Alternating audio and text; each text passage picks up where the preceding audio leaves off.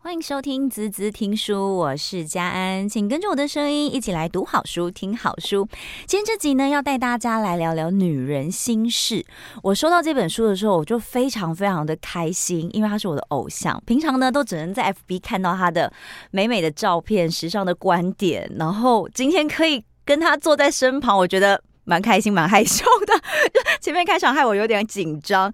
OK，我觉得呃，这次作品让我。有点颠覆大家对于不管是用时尚或者造型师的这个身份，现在这个作家的身份，平常看到也会有些专栏啊、文章，其实就已经很激励人心了。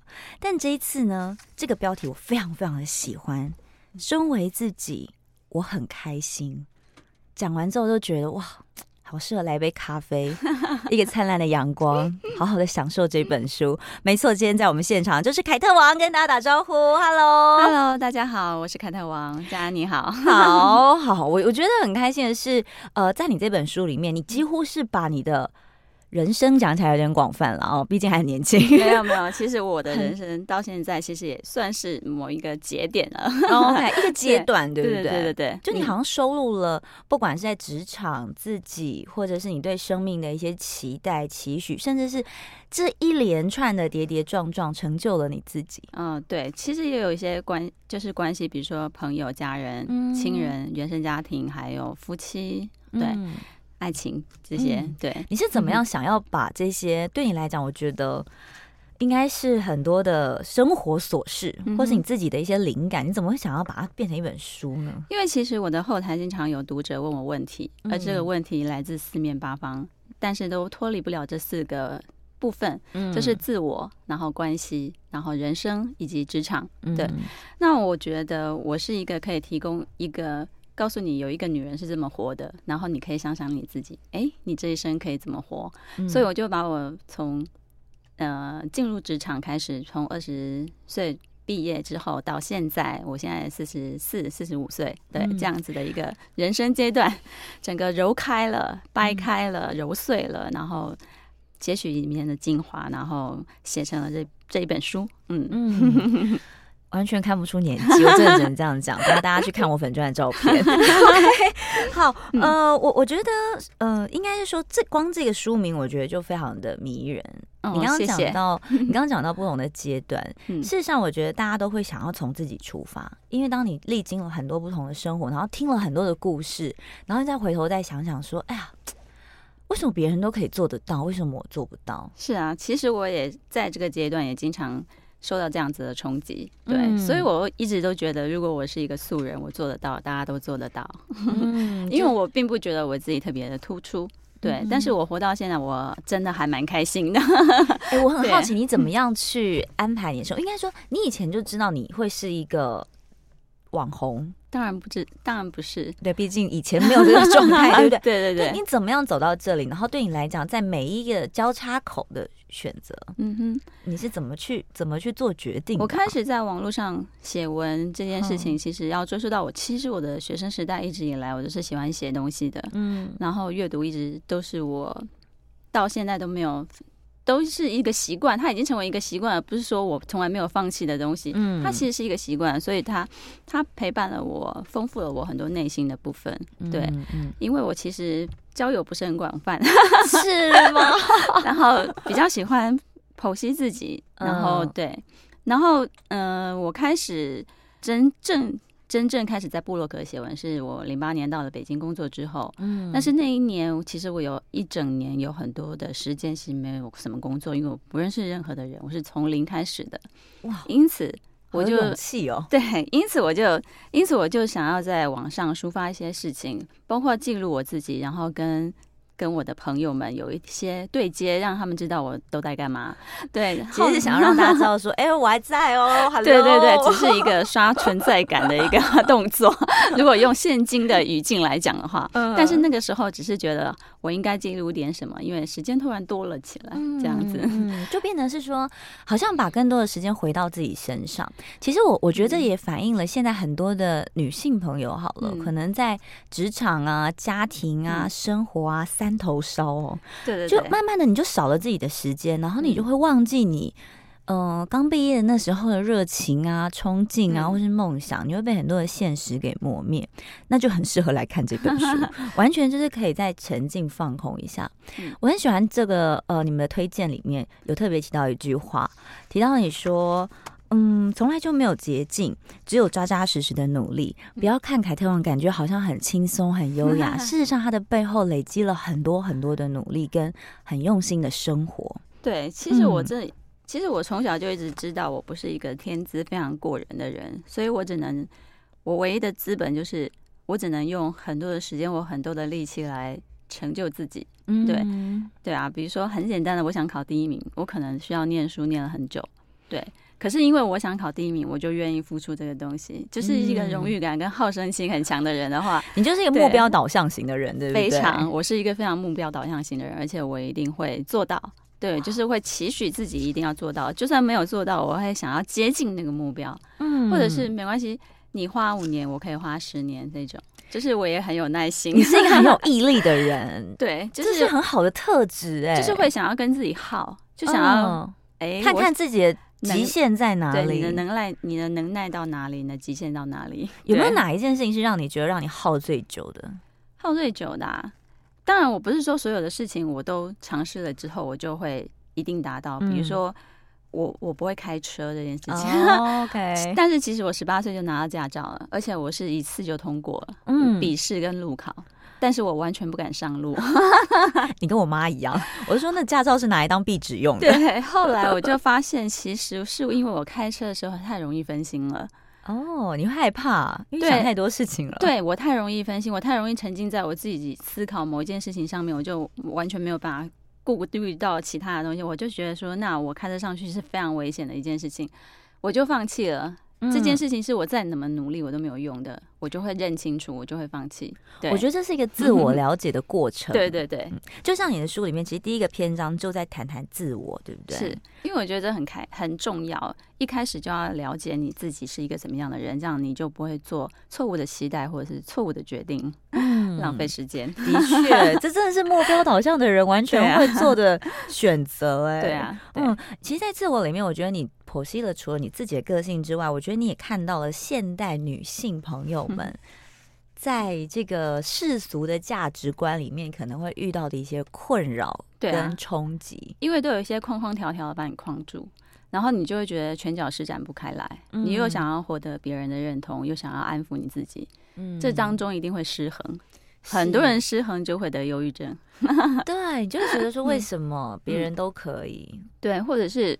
或者是不是自己觉得，或者是别人也会常常跟你讲，在你耳边这样听你讲，别人都可以这样，为什么你不行？对啊，怎么不赶快嫁呢？对啊，别人都结婚了，为什么你还没结婚？别人几岁就有男友了，为什么你还没有？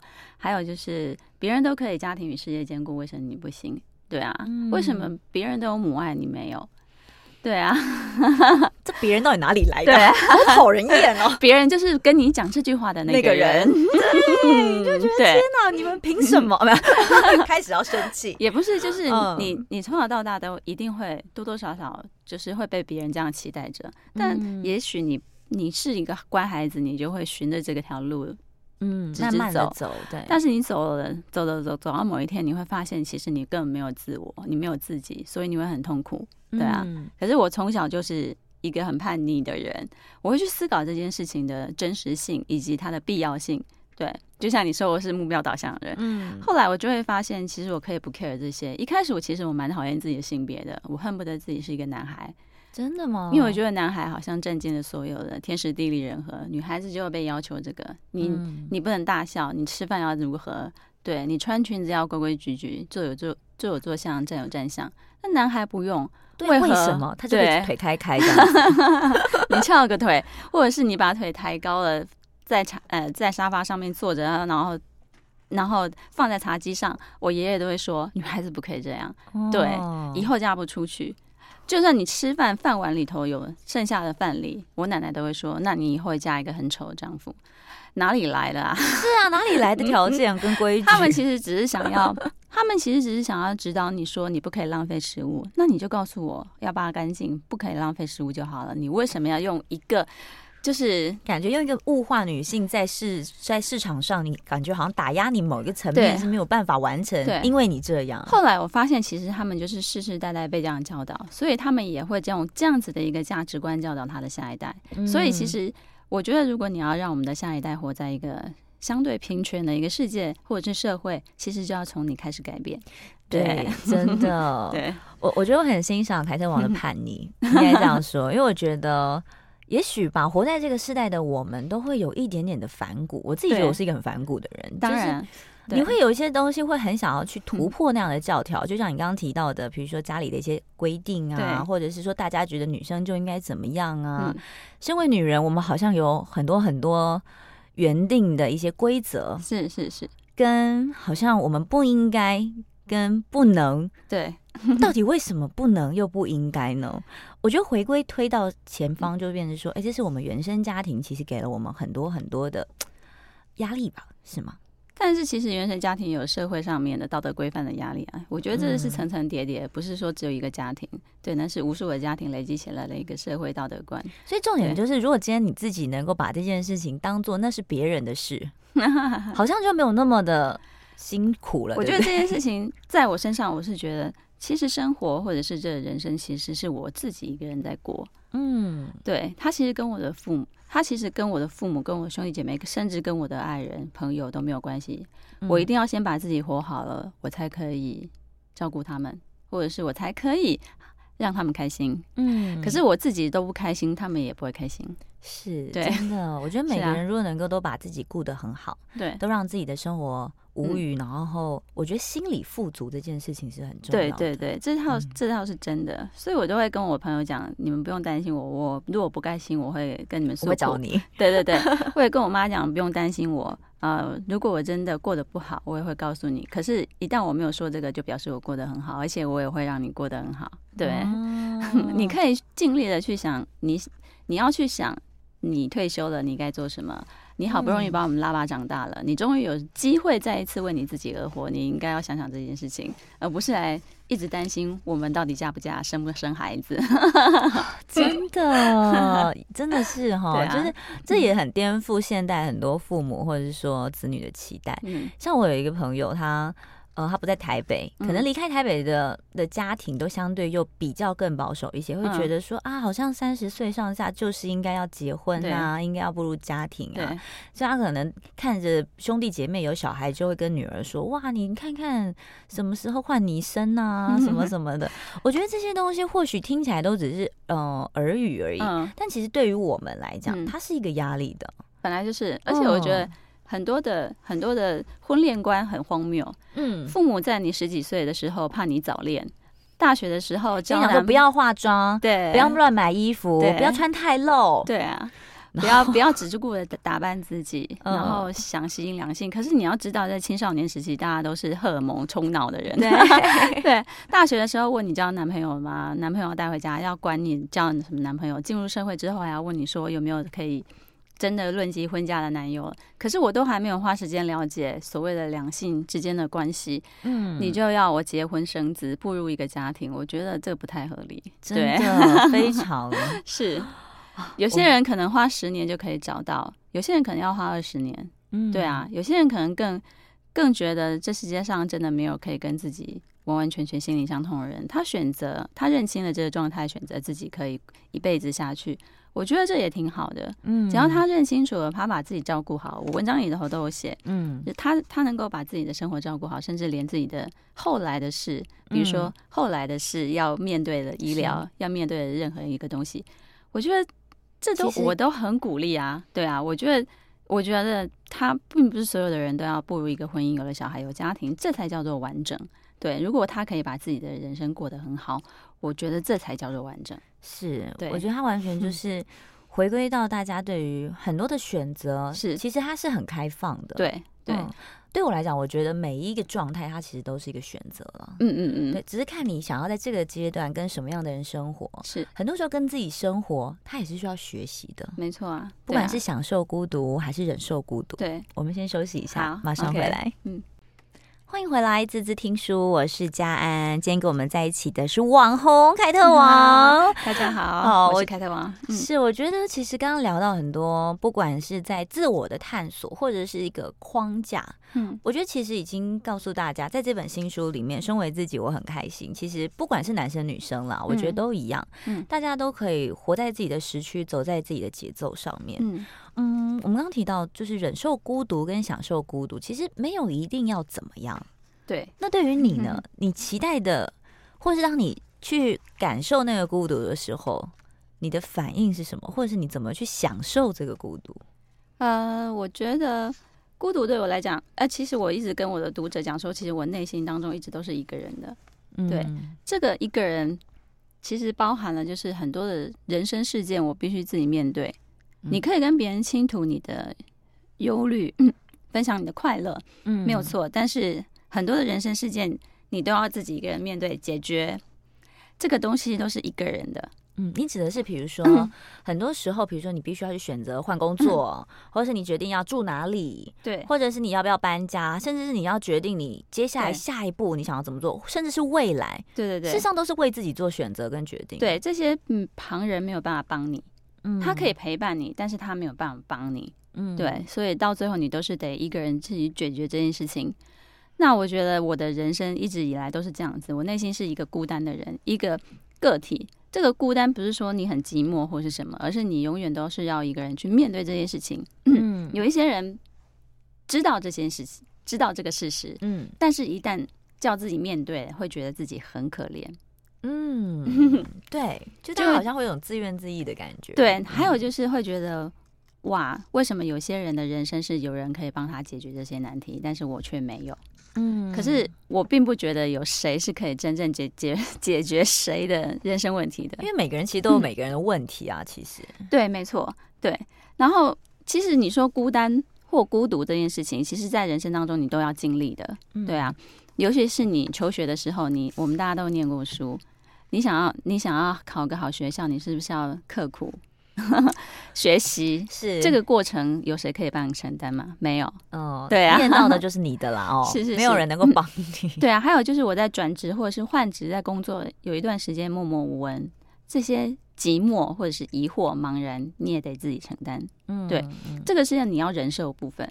那享受的部分是，其实我很喜欢独处。这个独处是我人生当中非常重要的一个时光，我可以哪都不去在家里，但是我可以把尽情的做我想做的事情，嗯、而且是我很喜欢的，比如阅读、看、看、看电影、追剧什么之类的，因为它可以丰富我的心灵。我觉得人的一生可能都要找到一个，它不是一个活着的东西，对。嗯、但是 你了解我的意思，嗯，活着的人他会离开。会死去，是你养一个宠物，它也它可能会对，一定会比你早离开，对之类的。就是你如果把情感寄托在一个活物上面，你永远会受到打击，而且它永远会离开你，用各种不同的形式离开你。对，培养自己的兴趣跟找到自己关注的事物是很重要的。它是一个精神的粮食，它永远充斥在你的内心，是谁也带不走的。除了你的肉身。离开之后，对对，嗯，是因为我觉得其实，嗯、呃，不只是，我觉得尤其是在花花世界里啦，比如说在网红的世界里面，或者是说在现在很，嗯、呃，很繁杂繁复的社会，或者我们讲的上流社 会里面，嗯、大家会看到的都是那些光鲜亮丽的一面，是，但殊不知每个人其实都有自己相处的时间，总是会有。曲尽人散的时候，对对对对，但这个些时期，在这些时候，如果你没有办法跟自己相处，嗯，我觉得那个累的时候才是最最心酸的时候，就是所有的声音都从你身边关掉的时候，嗯，很多人是受不了这个，所以他一生当中都要有很多喧嚣的声音在他身边。嗯，对，我觉得那种人其实反而是相对没有自信的状态。还有就是，嗯，还有就是他可能本身真的就是一个非常。孤单的状态了，嗯，而他没有办法去化解这个孤单，嗯，他就会永永远远都想要从别人身上索取一些什么，嗯，而没有办法从自己身上得到满足，对，这就是我们刚刚讲到的 心灵富足。我觉得很多的心灵富足不是别人给你的，嗯，是你自己掌握的。对对对，嗯，延续到你其实里面有一篇我觉得很有趣，因为你的背景 是网红嘛，OK，然后又常常在上流社会，从设计师到造型师，对，呃，到现在各式各样的代言。我觉得看你的故事，看到商品都觉得商品好像都增添了很多的风 风采，这样子就觉得啊什么？来看看这样子会吸引大家的目光，嗯、但是这个上流的社会，你有一篇叫《伪上流》，对，很多人会很好奇说，对我也好想跟凯特一样，我怎么样可以，嗯，可以走到这样子的一个境界呢？或者很多的美眉们可能会觉得说，哇，我好羡慕，好向往，因为因为很多人、嗯、都只看到了这个嗯物质的表象，对对，然后他就会有一个，就会自己无限的去幻想。然后去放大，好像是拥有了这些东西，我才会被别人看得起。嗯，这件事情它其实是一个关键，或者是我是不是拥有这些，我才跟我才可以跟我想要成为的那样子的人交朋友，交朋友。对对对。其实我觉得，在我的认知当中，你当然，如果你有能力，你工作的动力，然后或者是你工作的成就是可以负担你做很多很多物质上面的东西的事。拥有很多物质上面的东西，而改变你的精神状态的话，其实我是很鼓励的。因为好的产品，它确实是能够带给你精神上的满足。甚至你选择什么样的产品，也代表你这个人。对。可是我觉得，在你的能力还不足以达到的时候呢，你要懂得。怎么样去判断？我觉得判断这件事情反而比你拥有这些东西来了更加的重要。它是一个前提。是，我觉得这对很多家长来讲，应该对把这句话框起来，框起来，跟孩跟孩子说。呃，因为我觉得很多人真的会有种迷思，就妈妈，我觉得我就是应该要怎样，不然同学就不喜欢我。对，我就怎样，我在这个职场上，我就没有办法跟人家平平起平坐。是。而这样子的一个判断培养的，一开始就是在你很穷的时候，嗯，因为我也是这样过来的。你没有用，没你没有多少钱可以运用的那个时期，你反而会去精简你想要的东西。懂得断舍离了，对，懂得断舍离，还有你想要去取舍。嗯，我可能一下子用不到，我随便讲一讲，女孩子一定是化妆保养品开始。嗯，我用不到万元保养品，我可以用百，先从百元、千元开始。那我可以判断这个东西对我现在来讲的话，它存在怎么样的一个感受？对，那等到我可以进阶的时候，我是不是可以，比如说。嗯我是不是可以真正去拥有？拥有以后再去跟这个东西比较，我是不是真的有比较满足？对，如果有，嘿，我觉得我找到了一个方向；如果没有，我就知道，哎，其实我可以不用花那么多钱，我也可以得到满足。那是相对的一个一个价值的比拼，也其实也是一种目标导向。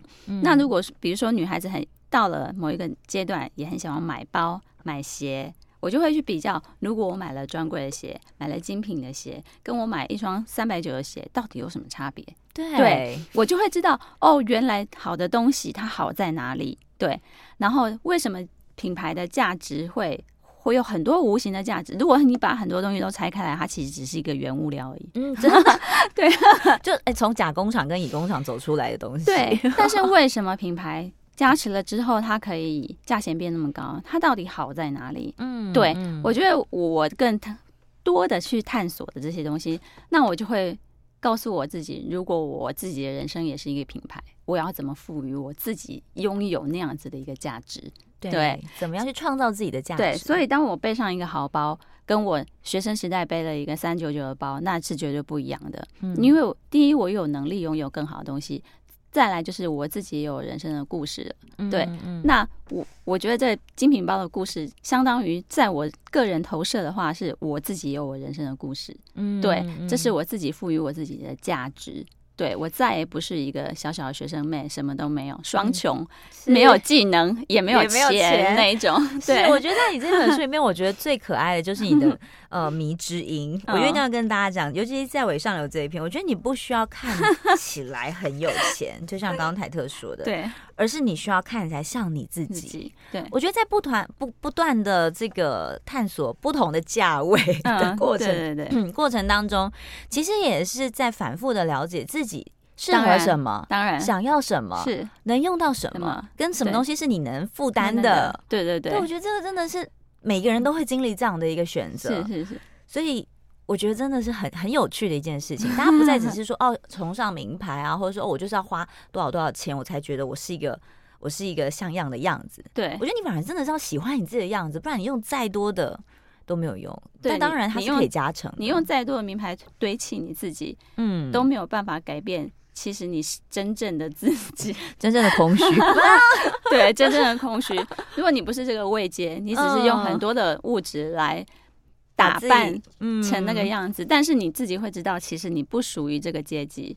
对，这这个其实反而更受伤。对啊。你何必？而且在夜阑人静的时候，真的是都要哭了，对不对？对。然后你花了更多的代价去追逐这些，欠了很多的卡债，然后、嗯、这是最不乐见的啦。对。所以我们都会说，有多少钱做多少事，然后同时在这个过程当中，你怎么样精简自己？你怎么样让自己不断的提升？我觉得欠了很多的卡债的女生都还算是好的。我还有遇过就是。出卖自己身体的，对啊，那真的就啊，有点不太值得。对，我就觉得很不值得，因为你把你自己，你说你像我们经常说不可以物化女人，嗯，但是物化这件事情却是你自己自愿的，对、啊，我就觉得太可惜了，这年轻的生命。是是，这边是说你要去认识你自己，知道你自己是一个什么样子。嗯，对，我觉得回过头来还是认识自己的过程，不管是。崇尚名牌，或者是喜欢品牌，或者是你自己。其实我觉得回头像凯特网这样，就怎么样把自己打造成一个有价值的品牌。对，我觉得这才是最重要的 关键。对，在这次你收录这么四十篇的情书里面，你有没有什么让你印象非常深刻的过程？因为其实里面有好多你跟朋友之间的对话，或者你看到朋友之间的故事。嗯哼，有没有什么是让你觉得一定要跟大家来聊聊的？呃。这件事情啊，呃，我觉得爱情问题的还是大家比较多的困扰吧。嗯，对。然后有一些人受伤了之后，可能就花了五六年疗伤。我想要告诉这些人，很浪费时间。对一个目标导向的凯特来讲，真的，因为你都已经知道你自己的青春很宝贵了。嗯，你怎么还可以花五六年年五六年来疗伤哦，不接触任何一个男人呢？嗯，对，因为男人这种生物也是你要接触，你才可以了解的啊。对啊，就跟品牌一样。对啊，你，要疗伤疗伤，我觉得疗伤顶多你就给自己一个礼拜吧。嗯，然后有一些人是看不开，一直很纠结，内心不甘心。为什么他选择了对方而不选择我？我我没有比对方，就是对方没有比我优秀，为什么我落选了？哦，我跟你讲，这不是优不优秀的问题，这就是。他就是不喜欢你，这是品味的问题，好不好？他就是没有这个品味，OK？对啊，就是这其实也是个人爱好啊。我喜欢吃法餐，但是你就喜欢吃卤肉饭，就这样啊，嗯、就是这样子。那你不能说法餐不好吃，或者是法餐怎么样？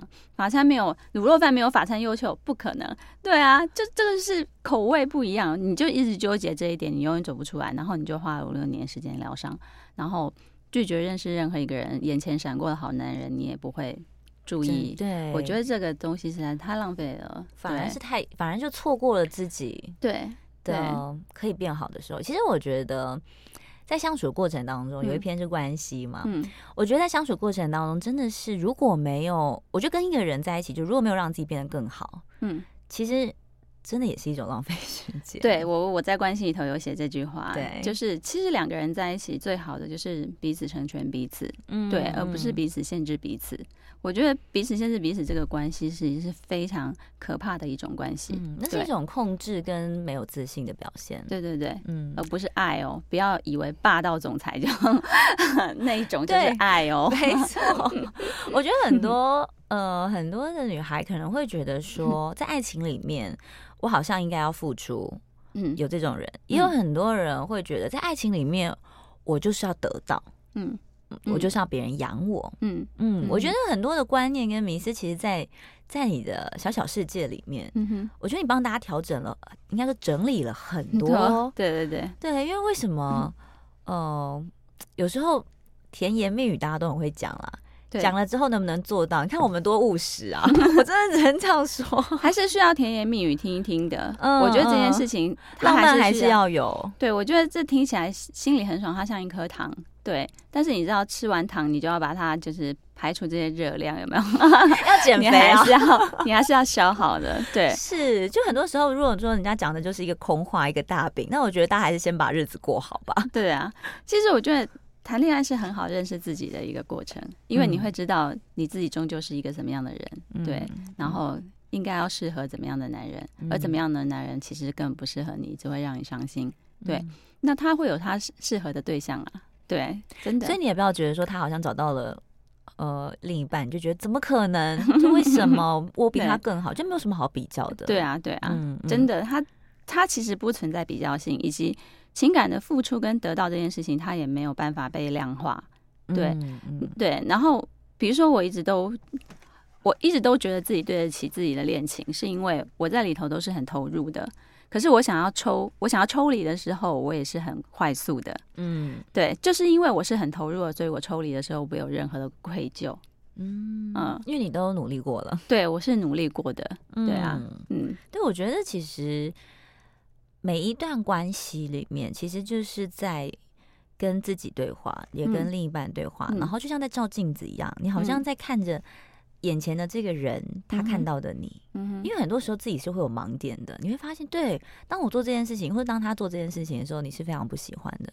但对别人来讲，可能别人不会不喜欢哦。嗯，所以每个人在意的点都不一样。对，嗯，我们先休息一下，等一下回来呢，我要请凯特来聊聊有没有什么遗珠啊。我相信你应该不是只有写四十 篇，对不对？我们马上回来。好，欢迎回来，滋滋听书，我是佳安。今天跟我们在一起的是凯特王。我在想说啊，这一本真的是。呃，女人版的心灵鸡汤，然后凯特就跟我说，应该是毒药版的，对，毒鸡汤吧，毒鸡汤。我说不会啊，以反骨的我来看，觉得非常的疗愈，很合你的口味，非常非常合我口味。因为我觉得其实很多时代不一样了，我觉得应该要这样讲，因为真的它有些东西会颠覆很多，比如说家人啊，或者很传统的一些观念。嗯，但回到自己身上，比如说好几个篇章，对，对于女人来讲，进入婚姻，嗯，这是一个选择，但是它也是从头开始，因为你可能包含身体，包含。包含你的心理，对，包含你面对的亲友，对，包含你要处理更多的人际关系，是，这都是大家的挑战。对，到职场上，很多人会觉得，哦，能不能够家庭职场并进？嗯哼，对，好像对于女人来讲，她有更多的期待。嗯哼，她好像应该要做什么事情？其实我觉得这是一个历史进程的影响，就是以前我们知道身为女人，只要兼顾好家庭就好了，因为我们就是男主外女主内的一个传统的思思维嘛。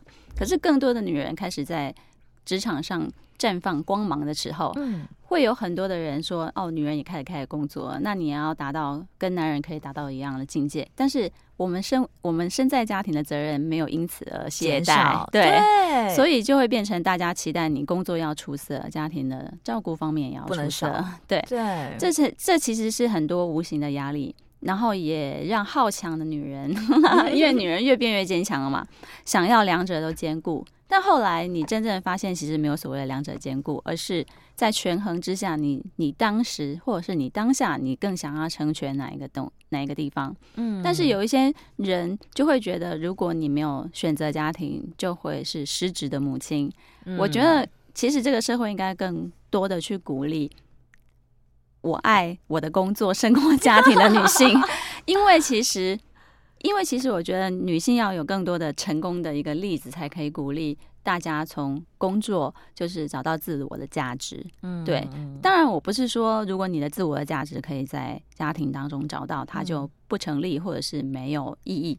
我觉得你就是要先判断你自己想要成为怎么样的人。如果你自己就是很愿意为家庭对，就是说你付出心力的话，你的目标就是想要当三宝妈，对，就是每每天就是很期待带孩子这件事。我觉得其实也是很棒，是，是很棒的。因为我并不觉得你全心全意做一个家庭主妇，教养几个孩子这件事情是很轻松的事情。我从来不觉得，对。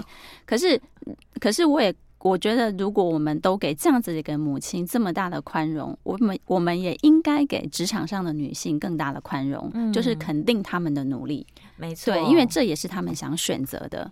是，就是你会在不管是职场上自己对自己的挑战，是、嗯，或者是你给自己更多的目标，你也会期待说，为什么我不能？对，为什么我好像？因为这个也不，因为这个，对对对，这个也不轻松哦。牺牲，对，对，其实不轻松，反而是要给自己更多的方向跟更宽容。我觉得这是真的。对，所以不管你选择怎么样，你选择家庭还是选择工作，我觉得要这个年代其实更缺乏的是对职场上的女性的肯定，就是如果我选择工作，嗯、而我不是选择当一个母亲或一个好妻子的时候，嗯、其实我觉得不管是你的另外一半，只要你的另外一个伴侣永远支持，其实会胜过很多人。对，我就说啊，伴侣之间其实是两个人，真的是要去能够互相体谅。因为我深深的感受到这一点，嗯、就是从我曾经论及婚嫁的前男友跟现任的先生当中，他们两个的差别就是一个。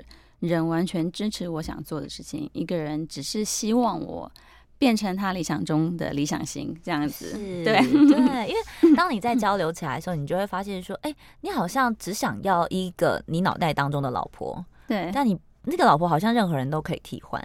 我是这么觉得，对不对？那那其实对于我们来讲，对于一个女人来讲，她其实，在不同的阶段，她其实可以去挑战不同的自己。嗯，当每个自己都出现的时候。那另一半是不是能支持？这就变得很重要了。对，所以是灵魂沟通的部分了。我也想要告诉所有的女性，你不要觉得你好像跟别人格格不入的时候，你会很难嫁出去。像我这样子的人都能嫁出去，还得到一个一份还蛮好的情感归宿，那所有的人都可以。哇，这也是蛮激励人心的。对啊，本来就是像我们这种不是不是不是那种婚恋市场上面的抢手货，因为我们太有想法了，太难管束了，就是。都能嫁出去，那你真的不要不要妄自菲薄。对，真的真的，我觉得很多很多真爱都是值得等待的啦。是是是，主要是你要怎么样去真的了解自己的需求是什么？我觉得这一样供需的问题嘛。对，就你的需求是什么，然后你期待的另一半又是什么？那另一半的需求是什么？这就是要去协调的部分。不过说到职场，我觉得很多人都对于薪水这件事情，就为什么我没有办法加薪？我觉得其实这也是很有趣的。这件这一篇里面，这个这个问题，其实因为我以前是学企业管理的嘛，所以我会我会去想，每次我我开始工作的时候，我会去想说，为什么薪水是定义我的职位的一个东西。嗯嗯、后来我发现，就是在我自己的在我自己的职场生涯当中，我发现其实其实你的薪水是市场价值定位的。嗯，那。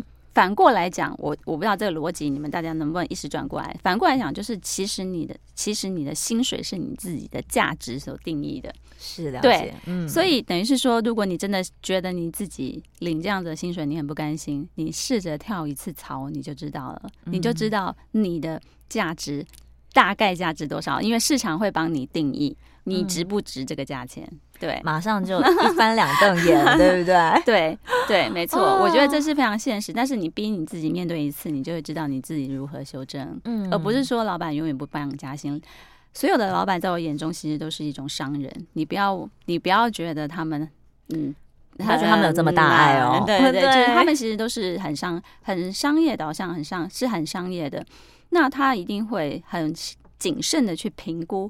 你带给他多少的利益？是对你创造多少的产值？对你，创造多少的产值，你就该拿这样的钱。可是如果你不服，你想要让他加薪，他觉得他没有办法帮你加薪，那你就跳槽看看啊！嗯、你跳槽一次，你就知道哦，原我跳槽过后，我是真的知道说，原来我是我是真的比我自己预比你是低估了自己是是？对，我是低估了自己。可是我也曾经有高估过我自己的时候，对，嗯、所以我就会去权衡，甚至去修正。对啊，嗯，嗯对，他这的确是透过职场的挑战，你就可以知道说，哦，原来我在这市场上，我到底值几个 钱，哦，好现实，好现实。不过听说你在这个职场片里面也有许多的遗珠，对不对？因为只有四十篇，其实有时候看完都觉得很不过瘾，对，因为 总共有四个部分，每一个部分十篇，但其实可以写的东西有很多。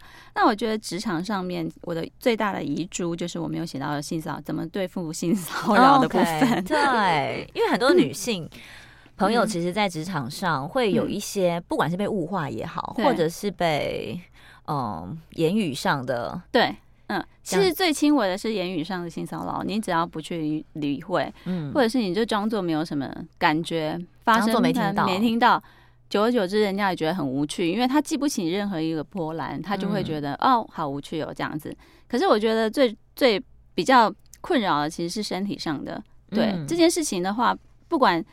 不管你什么时候发生，我想要叮咛所有的女性朋友：一旦发生了第一次，你就要喝止。当然啊，因为你，你绝对不能够你你纵容他，你绝对不能够姑息他，因为你姑息他就是默认他可以再做第二次。嗯，你只要有一次发生，你就一定要先制止。对，这样子才是保护你自己的一个一个一个措施。再来的话，就是如果他是你的上司上司，而且是可以掌管你生死的一个上司。你就要研，你就要去好好的考虑一下，这样子的环境之下，你能不能好好工作？因为有一些人是被骚扰到，他身心俱疲的。嗯，还有这件事情一旦发生，你一定要告诉你的家人，最亲近的人，你的先生或男友或家人，让他们支持你，认，然后告诉你你的反击是正确的，你的反击是为了保护你自己，因为你要有一些同盟，肯定你自己这样子的作为是完全没有问题的。嗯，对，我觉得这个精神上的支持也很重要。再来，如果真的严重到你真的必须考虑离职，我会很支持你离职，因为我觉得一个健康的工作环境对女性来讲也很重要。是，对，非常非常。对，就有时候大家虽然是要为五斗米折腰啦，嗯、但是还是要能够兼顾就是自身的安全，然后不要觉得哦。我好像没有办法选择，对，你不用去想很多的选择，对，你不用去想说为什么不是他离开，而是我离开。嗯，我觉得离开的那个人并不是输了，而是你帮你自己换了一个更健康的环境，让自己可以。的能力可以真正的发挥出来，你就这样，嗯，我觉得这很棒。不过延续下来，我觉得其中在你的生活当中，其实有一篇我也很喜欢。很多事、很多物都是可以进行伪装的，唯有在生活的地方，嗯，才能够反映出你是什么样的人。对啊，对啊。嗯，我觉得很多人其实，在生活上面会遇到很多的无法前进。嗯哼，因为我可能会觉得说啊，我就先将就，没关系。可是当你有很多的选择，或者当你有很勇敢的去做一些决定的时候，你会发现你。你自己是可以创造很多事情。对对对，嗯，我觉得这个生活你说的这一篇，其实我把它落实在你住的地方，因为我觉得住的地方其实就是你生活点滴的累积。嗯，你你把你自己住的地方打造成是你想要的那个样子，然后一直一直把它维持下去的话，其实你的生活也会渐渐的步入正轨。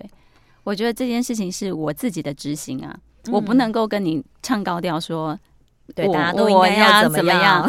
我就是告诉你，你就是从你自己的生活，甚至是你吃你你吃一碗饭，你你看一本书，或者是你买你帮你自己的衣柜重新换季，或者是什么这种很琐碎的小事，其实都是从生活而来的。但是你会从中得到一些力量，以及你会渐渐的知道你想过的生活是什么。就像我是一个二十岁就二十几岁就离开我的家乡，然后到台北来租屋的人。我就会想要帮自己慢慢换一个很好的环境，嗯，然后从一个木板隔间的房子，慢慢的换到现在所居住的很好的房子，用很好用还不错的自己喜欢的家具来打造自己的生活空间。我觉得这个东西是渐是我一点一滴渐进式的，慢慢的在能力范围内，慢慢的帮自己。构建出来了一个，你说精神生活上也好，或者是真正的物质生活上也好，我觉得这是相互影响的，嗯，对。然后这样子的美感也也也是渐渐的培养起来的。有些人就说：“哦，租的房子而已，我为什么要这样子好好的对待它？”我就我我觉得这不是，因为因为。生活不是租来的，你了解我意思？了解，因为你就在这里生活着啊，对，你它会影响到你的身心状态。当然，这当这是绝对的。所以等于说，你开始你不能拥有自己的房子的时候，你才想要好好打造，你没有机会练习。嗯，真的，你就是要透过这些机会练习的。是，就像我们常常说，在很多的关系里面，事实上，你们如果没有真实的相处，对，你是不知道你们真正步入婚姻的时候会变成什么样子。对，我觉得那个就是练习。的开始，对，打造自己的生活也是要从练习开始，对啊，了解自己的品味也是从练习开始，从、啊、吃，比如说从吃东西的方式，你就可以观察对方了，嗯、他会不会是你喜欢的，的你看了一辈子都不会腻的那种。对啊，这个太重要了。我觉得呢，真的是这次，我觉得这次也很厉害的是，凯特，你除了毒鸡汤之外，你还自己有小说的创作，对不对？对对对，网红们，对对对，我觉得你好勇敢哦。第一个创作的的现实主义批判小说，我觉得你很勇敢，因为事实上里面有很多我觉得很写实。当然是啊，当然你有些改编了，就是啊，当然当然当然，是是。他其实写的是一个社会的状态跟现象，对啊。然后我觉得大家，其实我觉得你可以不用了解这些人在做什么职业，在做什么事情。如果当然就是内行看看了可能会知道哦，对，外行就是看热闹。那这个热闹到底要看的是什么？就是人性。嗯，对，每一个人想要成功都会有一些手段，对，以及一些方法。对方法，嗯，它不是那么的伟大光明，对，都有那么多的不择手段，对。可是他们有错吗？我觉得没有错。对，我觉得这些事情是很有趣的，然后你可以反思在你的实际生活当中是什么，嗯、你就把它当成是一部小说来看，我觉得很有趣。对，是，所以这一次两 本书一起 送给大家，一起让大家去感受，不管是从自己的生活当中去了解自己，嗯，去改变自己，嗯，或者是慢慢的找到自己。对，我觉得真的是很棒，所以赶快上网 搜寻一下《凯特王身为自己》，我很开心。好啦，我们期待下次见喽！好，谢谢，谢谢，拜拜。拜拜。